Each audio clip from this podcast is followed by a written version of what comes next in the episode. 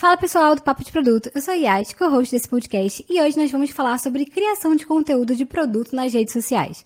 Bom, como vocês sabem, eu crio conteúdo na Rubiais.produteira e esse assunto está em alta ultimamente, então nós convidamos a Dai, do Diário de GPO, e a Cami, do arroba Cami Product, para conversar um pouco sobre a gente, com a gente sobre esse tema. Sejam bem-vindas, meninas, se apresentem aí para a galera conhecerem vocês.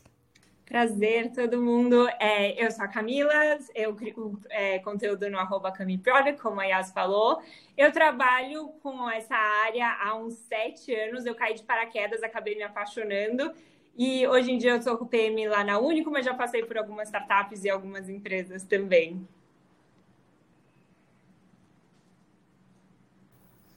Fala, gente. Eu sou a Dai, sou a Daiane, mas todo mundo me chama de Dai.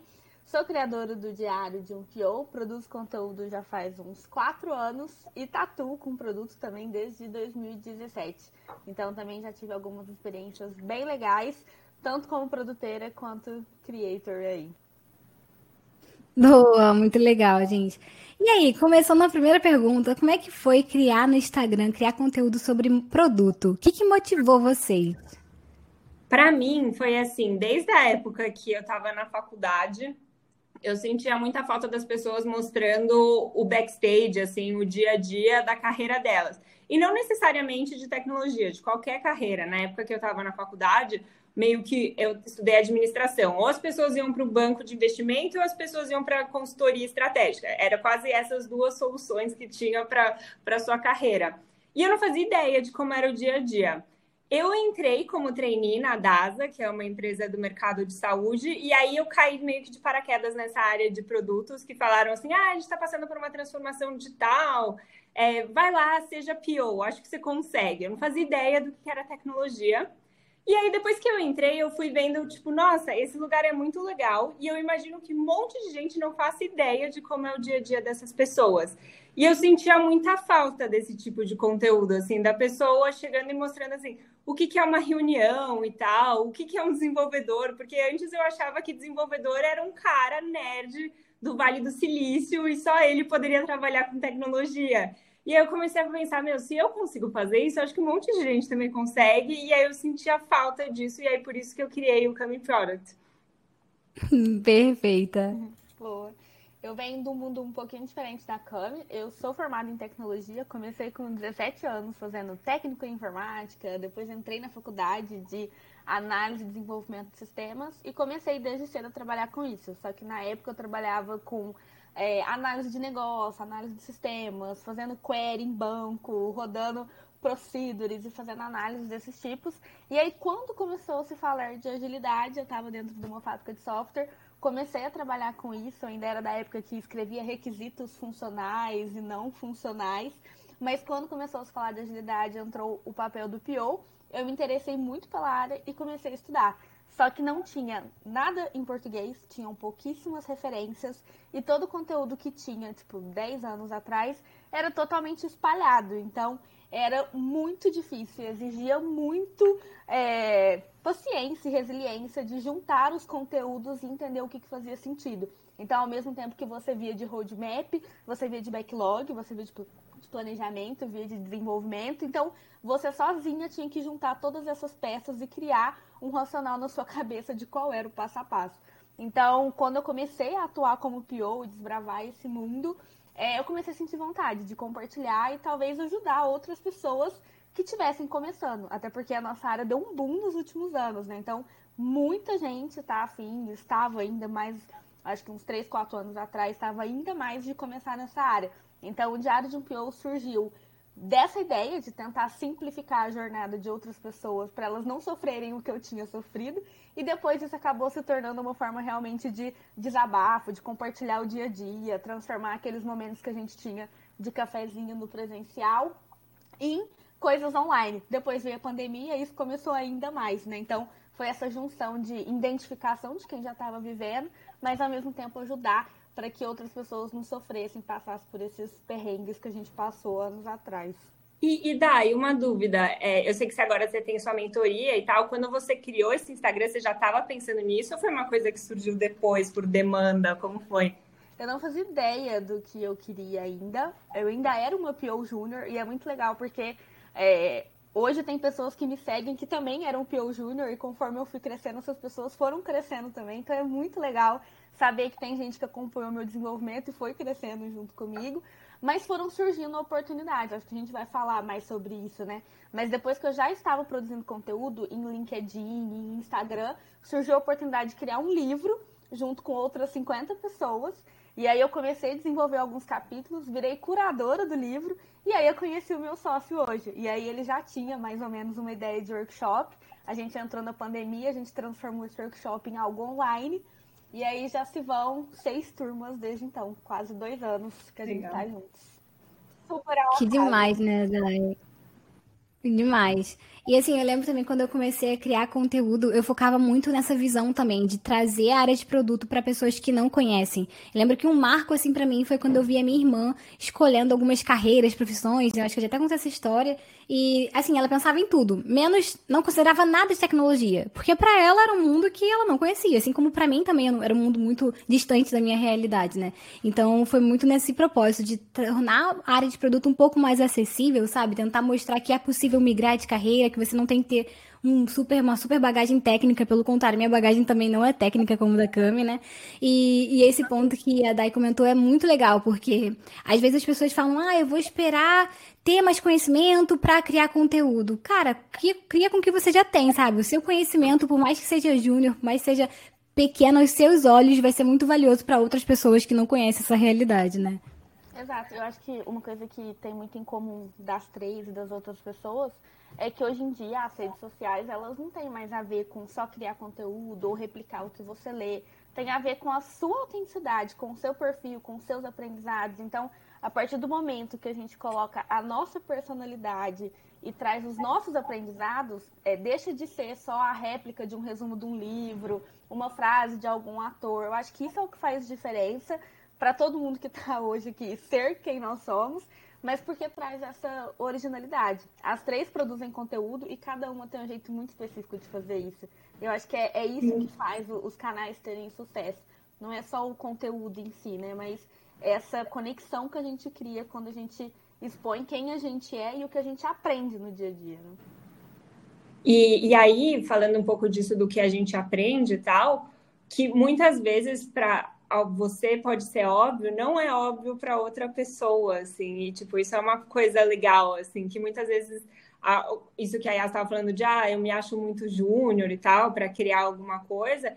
E não, tem um monte de gente que ainda nem júnior é, sabe? Nem entrou nisso. Então, esse aprendizado pode te ajudar muito outras pessoas também. Com certeza, boa. E aí, gente, na opinião de vocês, qual é a importância da criação de conteúdo? A gente está aqui falando que a gente cria conteúdo, né? Qual é a importância, na opinião de vocês, de criar conteúdo sobre produto, ainda mais sobre a nossa profissão, né? Que a gente já tem um trabalho, então acaba sendo mais um trabalho que a gente tem por fora né, nas redes sociais. Importância para a gente, importância para as outras pessoas, importância de modo geral. De modo geral.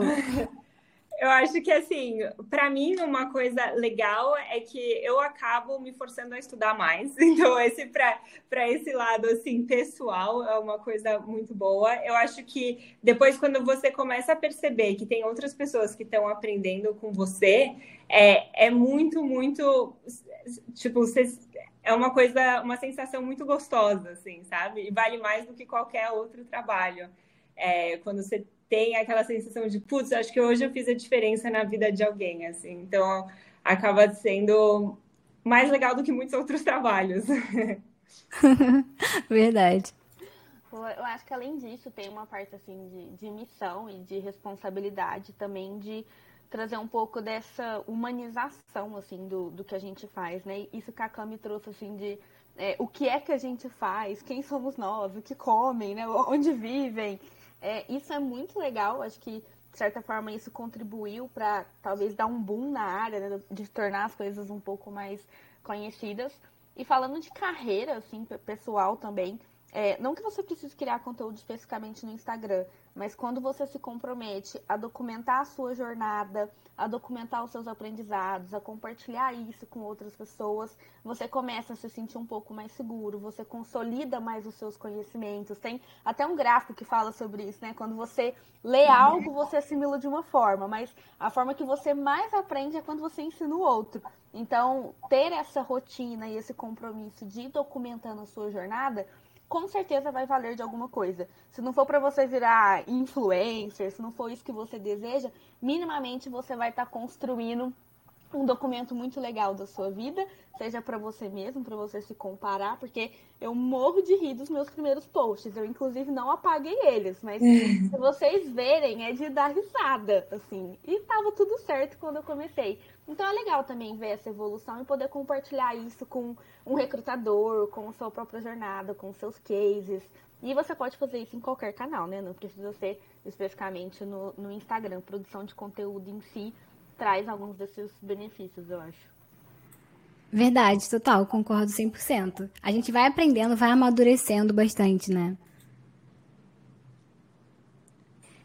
E, e assim, uma coisa, é, a gente aprende muito, né? A gente cresce muito. A gente tem um networking gigantesco, porque a gente acaba tendo contato com muitas pessoas que pedem muita ajuda, enfim, dicas. E a gente também aprende com essas pessoas, né?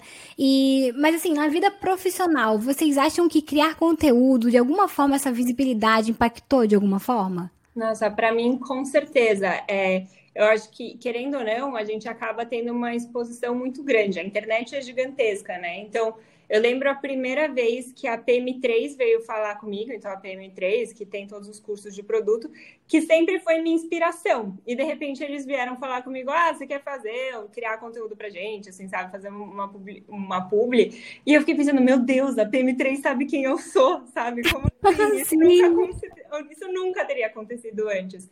É, empresas muito grandes também que vieram falar comigo no LinkedIn, vindo me abordar para vagas. É, que são assim vagas que provavelmente tipo não teria caído na minha mão de forma tão fácil assim. Não seriam as pessoas que viriam atrás de mim eu queria atrás das vagas. Eu acho que algumas lives que eu fiz da aula também são várias coisas que surgiram por causa da criação de conteúdo que eu acho que assim claro se eu tivesse corrido atrás também acho que teria outras formas de, de chegar lá mas eu acho que de certa forma foi um catalisador muito grande dessa parte da minha carreira é verdade. Eu lembro que eu também, quando eu comecei a receber convite de palestras, empresas me convidando, eu falava, gente, como assim? Quem sou eu na fila do pão? E, e, é muito engraçado esse sentimento, porque só aconteceu porque a gente colocou a cara, né? Essa é a verdade. Porque também tem esse lado de criar conteúdo, você colocar a cara, se expor, dar a sua opinião. E, e assim, é muito legal quando a gente vê esse reconhecimento. Eu lembro que uma vez, algumas vezes, inclusive, eu fui abordada por recrutadores através do meu Instagram. E eu falei, gente, que louco, sabe? Eu fiquei, a pessoa nem sabe se eu faço um bom trabalho mesmo, né? Mas foi muito legal isso, porque eu falei, caramba, realmente, então, então é, as portas estão se abrindo através disso também, né? E na verdade, quando a gente faz isso, a gente está mostrando um pouco dos perfis que a gente tem das habilidades, né? Então, a comunicação, o discernimento, é, a fala resumida, porque a gente tem um minuto para descrever uma ideia, a gente tem no máximo 10 páginas, considerando que tem um CTA e uma capa, são oito. Então você precisa resumir um conteúdo em oito páginas. Então, isso vai te ajudar na hora de você documentar o seu produto, isso vai te ajudar na hora de você fazer uma apresentação. Então, de certa forma, é, o canal também faz você desenvolver algumas habilidades, pelo menos foi assim comigo. A minha escrita, a minha fala, a minha dicção, é, ela foi evoluindo também, porque se vocês pegarem os meus primeiros vídeos, também é de, de dar risada, uma hora vocês, vocês fazem. Eu não sei se vocês têm vergonha dos, dos primeiros posts de vocês, assim. Eu tenho, sim. é uma coisa muito doida. Não, e eu vejo quão travada eu era, assim, sabe? E, e, se a gente for pensar, a Dai tá um pouco mais de tempo, assim, mas o meu faz um ano e meio, a Yas acho que faz dois, não sei, mas, tipo, a questão é, você vai aprendendo na base da tentativa e erro, que tem um monte de Sim. gente que acha que fica na dúvida de como é. Você vai descobrindo, você vai entendendo o que, que o público gosta, o que, que não gosta, o que, que dá certo, o que que flopa, o que que não flopa. Às vezes dá raiva porque o algoritmo do Instagram vai lá e tipo não te entrega para ninguém. Aí você faz, poxa, eu gastei um tempão fazendo esse post e não chegou para ninguém, sabe? Que saco. Mas tem dessas também. É, eu acho que respondendo a pergunta da, da carreira, assim, pelo menos para mim foi um divisor de águas no sentido de me ver como uma profissional diferente também. Então, eu não era só a profissional daquela empresa, daquele papel, daquele time. A gente começa a realmente se ver de uma, de uma forma diferente mesmo, né? A gente está influenciando outras pessoas, a gente está compartilhando conhecimento. Então, é, isso também retrata como você compartilha conhecimento, como você ajuda a formar outras pessoas, como você ajuda na, na formação. E isso retrata muito sobre senioridade. Então, com certeza, isso já me ajudou em ter promoções, é, eu estou na empresa que eu estou hoje porque eu conheci uma outra pessoa através das redes sociais, de outros podcasts, que se tornou uma amiga. A gente está aqui por conta disso. Então, acho que as grandes conquistas para mim foi, com certeza, esse desenvolvimento pessoal e também as oportunidades que eu tive, assim, de, de relacionamentos, que a gente realmente sai da nossa bolha, né? Apesar da gente viver, né, na nossa bolha, de certa forma, de produto, mas a gente expande bem mais do que só no local que a gente trabalha. Né? Com certeza, eu acho que a gente acaba conhecendo outras pessoas que são consideradas referências na nossa área, que de novo, são pessoas que estão lá há anos e aí de repente você teve contato com essa pessoa e essa pessoa sabe quem você é, graças a isso, a essa exposição que a gente teve de criação de conteúdo. Então, eu conheço pessoas que eu sempre admirei e que hoje em dia sabem meu nome. Eu fico, meu Deus, essa pessoa sabe meu nome, sabe? Como assim? Essa pessoa me chamou para fazer parte da mentoria dela, tipo, como assim, sabe? Isso é muito legal, né? Uhum. E assim, tem muita coisa boa que vem, né, que na, da gente criar conteúdo. Mas vocês acham que tem alguma dificuldade, algum ponto difícil? Qual a maior dificuldade, assim, na visão de vocês em ser influenciadora de produto? É, eu acho que assim, a nossa profissão já, de como produtora já exige muito da gente, né? Então já é uma já é uma carreira que você tem reunião o tempo inteiro, que você tem que ficar tipo escrevendo documentos, não é não é uma vida leve, facinha. Então é um trabalho a mais. É, então assim, tipo manter essa constância é super complicado, é difícil. É, parece, eu sempre falo, parece muito mais simples do que é. é essa coisa de tipo aparecer sempre e tal, mas cansa. E eu acho que a outra parte também é que uma coisa é você aparecer numa reunião quando você não tá bem, num dia que você não tá legal, assim. Você vai lá e você aparece na reunião, tranquilo. Outra coisa é você ter que se gravar num dia que você não tá legal, sabe?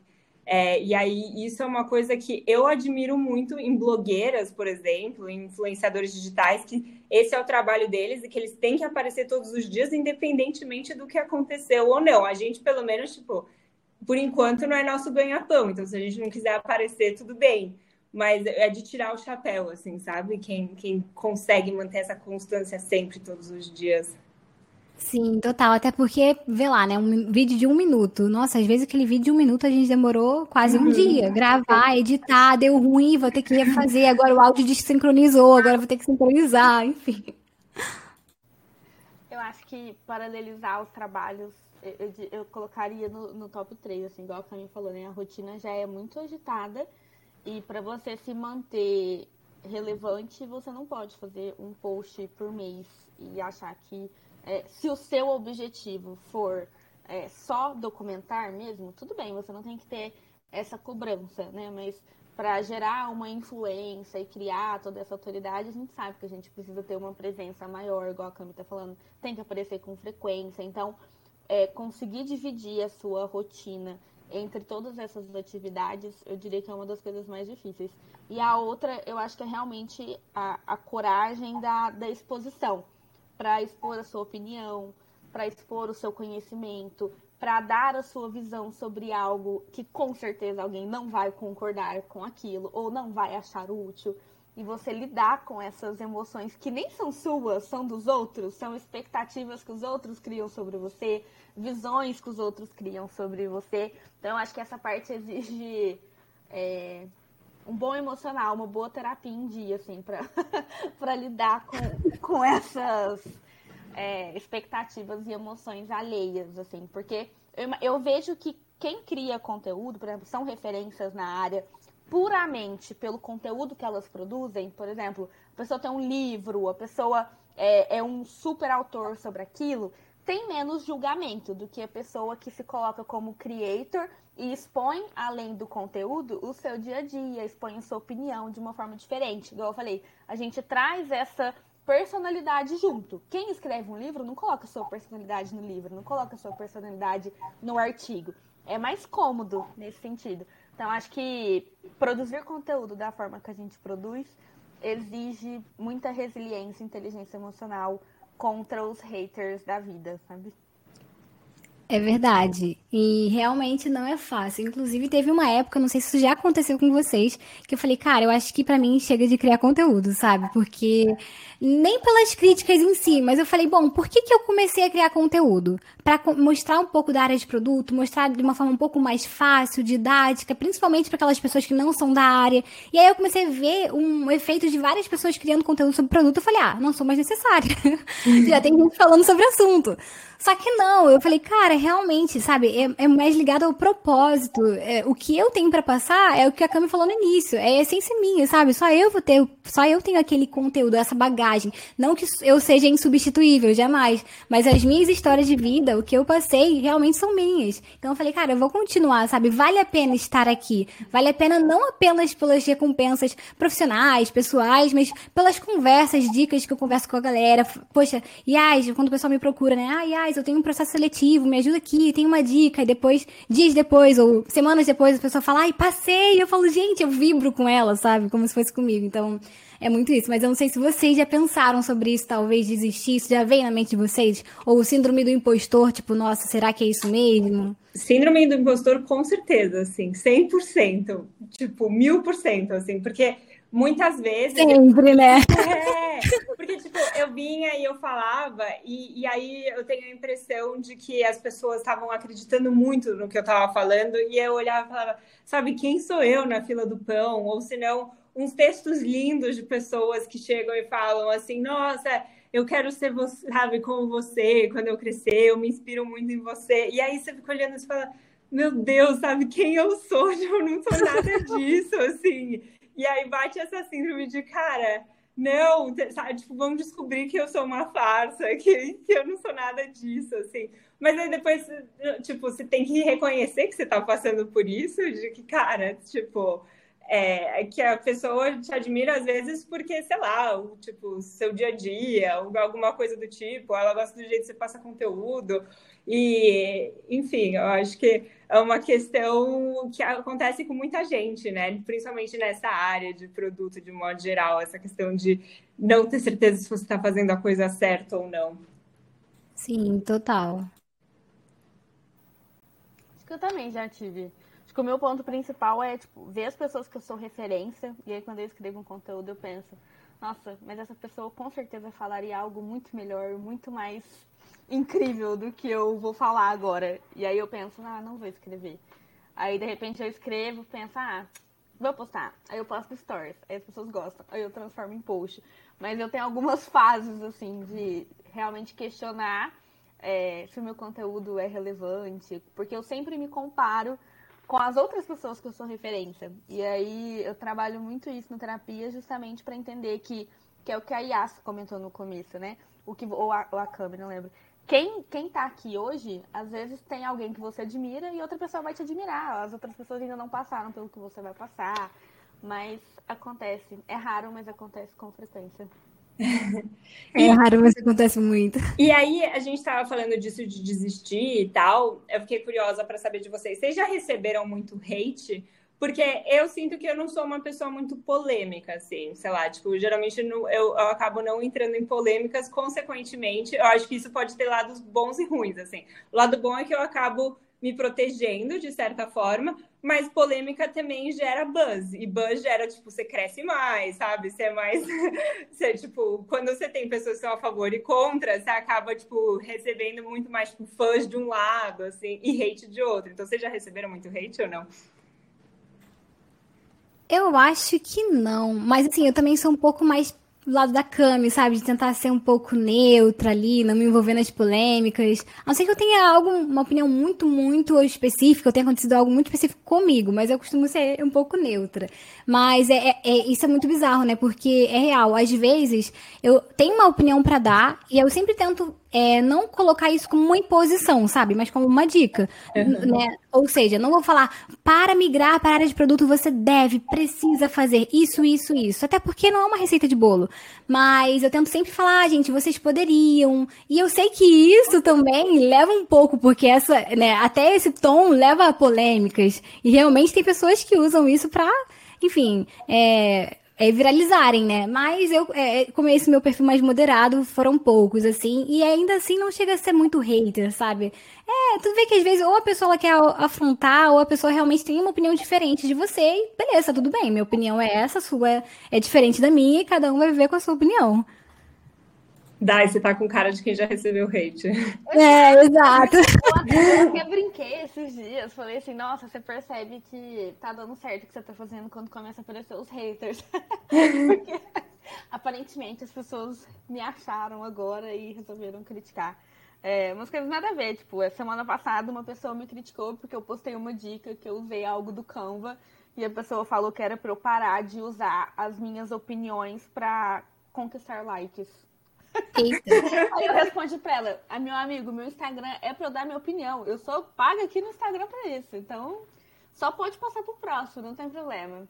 Então, de vez em quando aparecem umas pessoas, mas normalmente elas vêm no direct ou respondem stories. É, agora que tem aparecido alguns, assim, em, em posts. Mas tá tudo bem, eu acho que se for para ser saudável, eu acho que também é justo. O que não dá é essas gracinhas, é, em mini assédios e coisas assim. Aí eu já é. muito, né, Cam? É.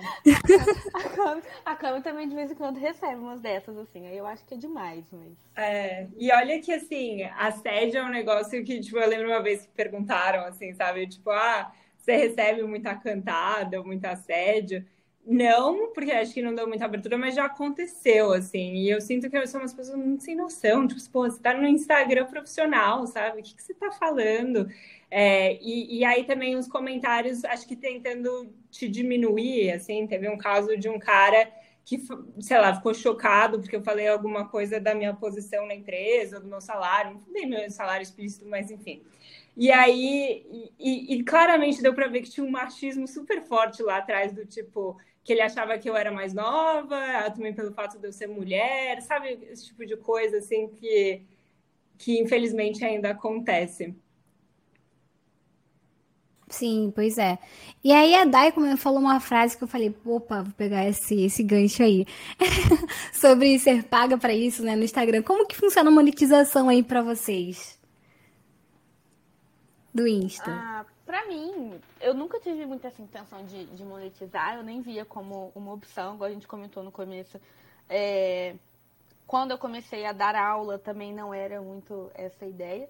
Comecei com, com um livro, construindo o livro, mas lá o livro é 100%, toda a nossa renda é doada para ajudar outras pessoas e promover outros eventos. Então, o livro foi uma coisa super colaborativa, mas foi ali que eu comecei a perceber outras oportunidades. Então, hoje é, o Instagram, o LinkedIn é onde eu posto as minhas opiniões e é onde eu vendo os meus próprios produtos. Então, workshop, livros, mentorias. Então, a minha forma de monetizar é produzindo conteúdo e entregando mais conteúdo para as pessoas.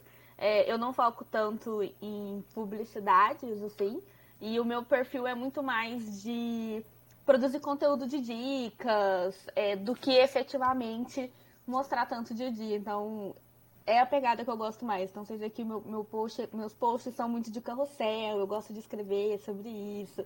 E aí tá sendo legal porque o post no LinkedIn se torna um carrossel no Instagram, que se torna um artigo depois, que vira um material para mentoria, que vira um case para compartilhar no workshop. Então, eu fui criando essa rede assim de conexões para otimizar o meu tempo e também produzir mais conteúdo. Então, hoje mais de 90% de tudo que eu vendo das mentorias vem do Instagram. Mas eu quero mudar Boa. isso, eu não quero ficar dependendo de um único canal. Então vocês vão ver mais de Dayanes em outros canais também, se Deus quiser. Isso aí. Bem, para mim, é, o meu, assim, essa questão de monetização vem de publi. É, sendo muito sincera, quando eu criei o Instagram, eu tinha no, no início a ideia de, ah, possivelmente no futuro dá para criar um curso meu. Ainda tenho essa ideia, assim, ou de mentoria minha, mas nunca saiu do papel, pelo menos por enquanto. E aí vieram empresas falarem comigo, falando de publi, e é muito louco, isso eu já comentei com as meninas, de como é muito fácil, não fácil, mas com o tempo você vai entendendo o quanto você tem que cobrar pelo seu salário. Você tem sites que te ajudam, então você tem o Glassdoor, você tem seus amigos que trabalham com a mesma coisa que você. Então, ah, se eu sou júnior, se eu sou pleno, se eu sou sênior, você tem noção de quanto tem que ser seu salário, seu bônus, quanto você ganha por ano. Criação de conteúdo, não. Ainda mais quando você está num nicho super específico, assim. Então, quanto vale um post meu? Quanto vale, assim, um carrossel? Quanto vale um Reels? E, por sorte, a gente tem um grupinho com outras meninas que produzem conteúdo, então a gente consegue trocar um pouco de figurinhas para ter noção de quanto a gente cobra. Mas até hoje ainda é meio que uma incógnita, assim, sabe? Eu sinto que eu cobro muito menos do que eu deveria cobrar, ainda mais quando você começa a entender, tipo, qual é o seu alcance. Aí você pensa, ah, um curso que o cara vende, ele consegue ganhar um tanto, assim, sabe? Eu acho que eu consigo cobrar mais. Então, eu acho que isso de criação de conteúdo, por ser nessa área que a gente está ainda muito nichado e ainda muito recente, não existe uma tabela, como se fosse um salário, que no salário tem mais uma tabela, mais uma noção, uma padronização do quanto você tem que cobrar. Sim, verdade. E assim, do meu lado, eu, quando eu criei o meu Instagram, nem sonhava com monetização, publi, então, nossa, quem sou eu pro, pra PM3 me chamar, né? Pra... Enfim, gente, realmente não pensava. Foi muito legal quando aconteceu. E agora, finalmente, também tô terminando meu curso, vai sair do papel, mês que vem sai. E assim, é aquilo, né? Sempre naquele mesmo propósito da gente criar conteúdo tentar ajudar o máximo de pessoas, porque não deixa de ser um trabalho que a gente faz, né? Ajudando essas pessoas também, né? E, e uma coisa que acontece muito comigo, muito, gente, são pessoas me procurando, falando que queriam criar conteúdo também sobre isso. O pessoal falando, né? Eu não sei se acontece com vocês, mas, ah, eu queria, sempre quis criar um podcast meu, eu sempre quis criar conteúdo de alguma forma. É, e aí, vocês, vocês incentivam essas pessoas a criarem? Qual dica vocês dariam para esses profissionais que gostariam de começar a colocar aí a cara, a tapa para criar conteúdo? Conteúdo e se expor e dar sua opinião? Eu super recomendo, eu indico, e eu sempre falo que as pessoas estão tá me vendo pelo Instagram, mas Instagram não é o único jeito que você consegue criar conteúdo. Se você não quer aparecer com o rosto, pode, você pode criar podcast, você pode criar conteúdo escrito. Tem gente que se dá melhor escrevendo. Eu, por exemplo, odeio o LinkedIn, então para mim não faria sentido eu ser criadora de conteúdo no LinkedIn. É, mas se você gosta de vídeos mais curtos, você pode criar no TikTok. Então tem um mar de opções que eu acho que tem várias que não estão sendo exploradas direito ainda. É, e a parte boa é que você ganha, assim, de fato, essa exposição. É, então, por mais que você esteja começando a estudar, se você. Outro dia eu vi uma menina que fez um post que viralizou e eu achei ela genial, assim. Ela nem está na área ainda, mas ela começou a falar: ah, esse foi o artigo que eu li e deu um link do artigo, esse vídeo é muito bom, ah, esses Instagrams são bons para seguir e tal. Tipo, um passo a passo das coisas que ela estava fazendo, assim. E parece simples, mas ajuda um monte de gente, sabe? E fora a exposição que dá para ela no sentido de, olha essa menina aqui, ela está estudando. E se você não conta para as outras pessoas que você está estudando, as pessoas não vão saber que você está estudando, sabe? É, então, acho Verdade. que é a beleza de, de criação de conteúdo. É. E tem um ponto que, assim, por exemplo, é, a pessoa está fazendo migração para a área de designer, o X.